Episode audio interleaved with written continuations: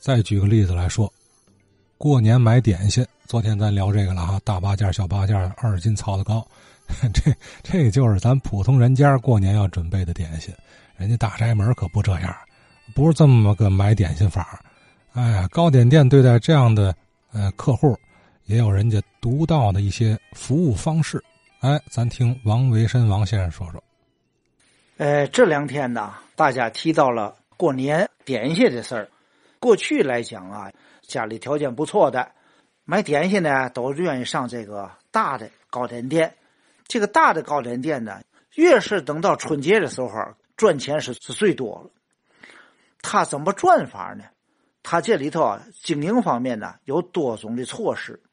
凡是你要是进了大糕点店，一看这糕点店里头放着这个圆龙盒，不是特别高啊，有点像咱那个笼屉那意思一样。那么一溜呢，呃，三四个、呃五六个的都有，是吧？有两溜呢，上面有绳子，有扁担。在这圆乐盒里，就是搁他点心铺的这个东西，这样呢就给人家送，是吧？像这个大户人家呢，买这个糕点呢，这个量就比较大，有的是为了这个上供啊，也有的呢是为了这个塞门自己这这里这人吃啊，是吧？还有一些个呃男女佣人呐，都得给他们糕点，所以量比较大。这个主家呢就上糕点铺去了，说哎，这要要这个要那个。有的呢给钱，有的也不给钱。过去有傻子，都记上账，到时候一块给。店铺啊，就负责往您这个府上给送过去。因为一到春节前，糕点铺来讲啊，呃，他专门雇有过去的小伙计就专门给塞门送东西。他呢不给工资，管饭。如果你外乡人呢，才管住，就是雇那个节前节后这么一段时间。不给开工资，这工资怎么来呢？就是他挑着这个圆乐盒，到了这个主家是吧？哎呦，给您送东西来了啊！门房都这主家有交代，来之后把东西收下啊，给个赏钱，给多钱赏钱呢？给铜子儿的时候，也就是给啊半毛钱、五分钱的铜子儿。一九三零年以前说话，呃，一毛钱的毛票。可以换四十六个铜子儿，一般来讲就是给二十个铜子儿。等到四零年以后，呃，纸币盛行了，就是一般就给一毛钱，然后他再给别家送去，别家再给他，他赚的是这赏钱。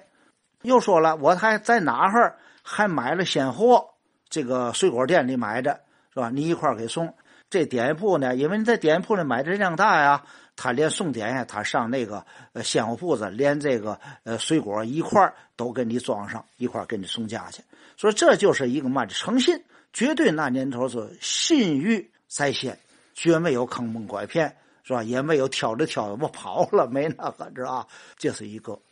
另外，点心铺来讲呢，过去来讲还有嘛？还有礼单，好比说我惦着给某某人送礼，但是呢哈，我并不去，我叫下人去。给带着东西，带着东西，其中呢有点心，那么带是吧？我给人送礼单，嗯，有的是点心铺固定的礼单，啊，印好了的，是五百元呐，是一千元呐，都印好了的。有买卖的这个字号的这个图章，掌柜的签的字，张三写张三俩字，李四写李四，不是。当年是吧？画押，等以后临解放的时候。那阵才改成了签字，原来都是画押。这是他本身固有的礼单，也有呢。我不用你这个店铺的礼单，我自己用你的空白礼单。我给你多少钱？你给我写上五千块。某某人，哎，过节我给他送送糕点铺的礼单五千块，也是让下人送去。送过去五千块，你也可以拿这五千块钱的礼单上这糕点铺啊。把他这五千块钱兑出来，但是人家得留手续费。你也可以在那提五千块钱的这个糕点，也可以提一半啊，再倒一部分钱。这出售礼单呢，也是大买卖，小买卖没有，都是你像过去的这个一品香，哎，一品香跟我们家跟光茂局王家那也有亲戚关系，所以说我也知道这个一品香有李丹。另外还有呢，在和平路上有一些个大买卖家。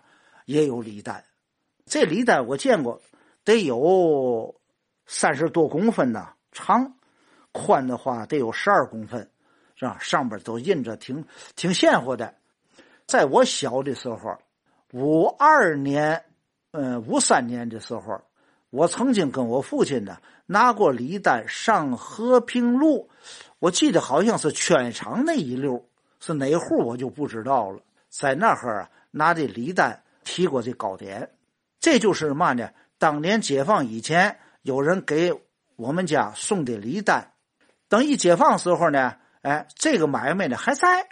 是吧？还是私人经营，然后呢，我父亲带着我就到那个糕点店，还提的糕点。但是这礼单是解放以前收的，但是解放以后呢，有很多买卖不呃私人买卖不干了，有的后来参加公私合营了，有很多礼单就成废纸了。嗯，王先生说这内容啊，总结说来就是一个礼单，一个外送服务啊，这两样服务如今。倒是还有延续啊，但是有点变化啊。外送服务不用多说了，对吧？咱手机下个跑腿的 APP，那快递小哥就是王先生刚说的那种临时雇佣的 送货人，挣主家小费什么的啊，意思差不多。另外这礼单呢也有，就是购物券嘛。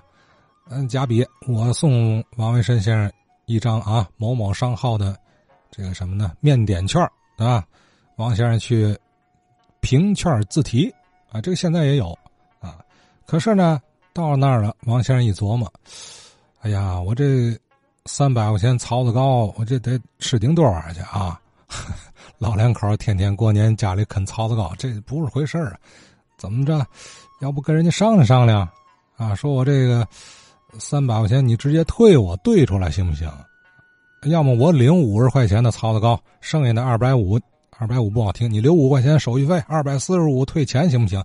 这个估计够呛，现在是吧？呃，当然了，咱这是打比方是吧？不能只有曹子高啊。对，主要是我就知道曹子高啊。